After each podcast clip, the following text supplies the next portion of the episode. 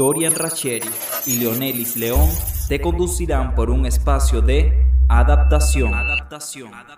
En esta producción escucharás todo lo que necesitas saber sobre la evolución interactiva por la que hemos atravesado las personas al utilizar las tecnologías de la información y la comunicación, desde el inicio de la cuarentena del año 2020 generado por el llamado coronavirus.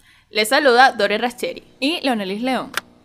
En este espacio conversaremos sobre un tema que ha transformado la sociedad y que ha impactado la vida de todos. Durante cinco episodios contarás con testimonios de venezolanos trabajadores y estudiantes universitarios de diversas áreas que ofrecen sus puntos de vista sobre su proceso adaptativo, que comenzó en el 2019 tras el inicio de la crisis de salud generada por el COVID-19. Personas que como tú y como yo han tenido que reinventar su estilo de vida. Hola a todos, sean bienvenidos a este primer episodio de adaptación. Para nosotras es un placer llevar a cabo este proyecto. Les comento que acá conversábamos de lo emocionadas que nos sentimos tras materializar esta meta que llevamos planeando y trabajando desde hace meses. Ciertamente para nosotras es un gusto compartir este espacio con ustedes, donde compilamos fuentes de información y datos importantes que nos permiten indagar profundamente sobre la transformación cultural que atravesamos. Escucharemos con sus propias voces experiencias que algunas personas han atravesado en este espacio de tiempo histórico para la humanidad. Para comprender un poco mejor la situación, lo primero que debemos saber es que desde diciembre del 2019 un nuevo virus llamado COVID-19 nació en Wuhan, China, e inmediatamente comenzó a expandirse por todo el mundo. Ya para marzo del año siguiente, solo tres meses después, había llegado a todos los rincones del planeta, obligando a los gobiernos a restringir el tránsito terrestre aéreo.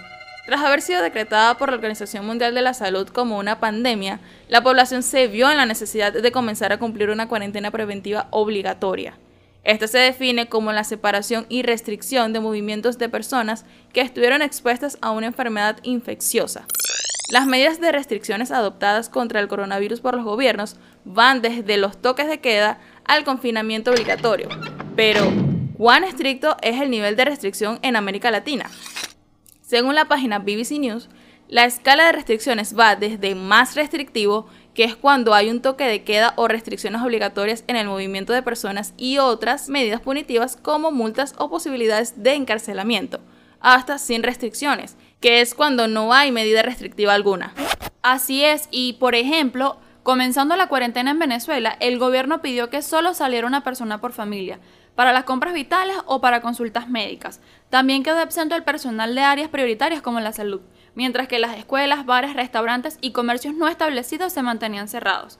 Además, actualmente la cuarentena se está viviendo de forma alternada acá en Venezuela, esto quiere decir que hay una semana de flexibilización en donde todos los comercios pueden estar abiertos y la siguiente semana se vuelve radical, donde hay restricciones, dejando farmacias y tiendas de alimentos abiertas con horarios específicos.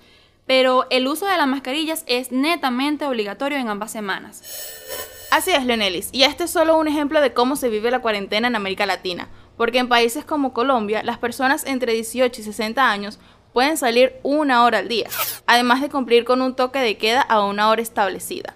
Todo esto condujo a la mayoría de la población a transformar su realidad, a estudiar y trabajar desde casa, utilizando el Internet. Uno de los objetivos de este podcast es resaltar la evolución interactiva que hemos tenido que enfrentar los individuos a partir de este fenómeno mundial, apoyados por las tecnologías de la información y la comunicación, tanto en el área académica como la laboral, considerando así que para evolucionar en este caso a través de las TIC hay que atravesar por un proceso de adaptación. Jean Piaget, quien fue un reconocido epistemólogo suizo, en su teoría del aprendizaje en 1947, estableció este proceso como la construcción de representaciones mentales del mundo en la interacción con él. Es decir, que la consecuencia de la adaptación es la modificación del comportamiento.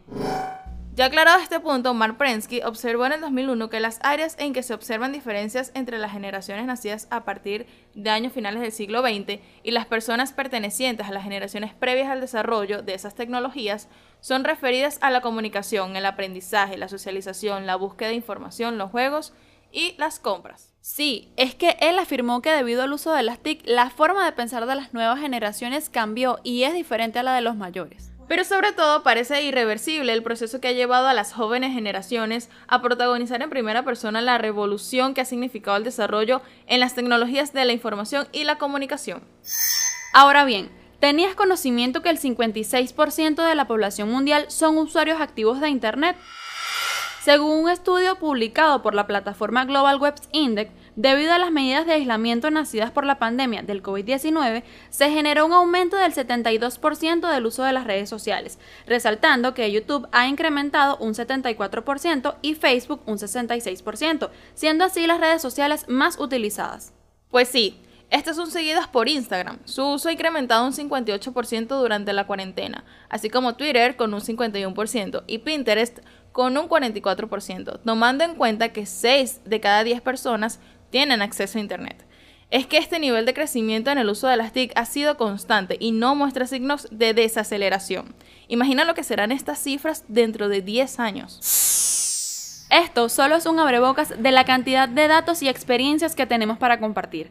Hasta aquí les acompañamos Leonelis León y Dorian Racheri en este episodio. Los esperamos en el próximo, donde los protagonistas de esta historia serán estudiantes universitarios, quienes dan sus testimonios de la nueva realidad por la que han tenido que atravesar al ver clases virtuales.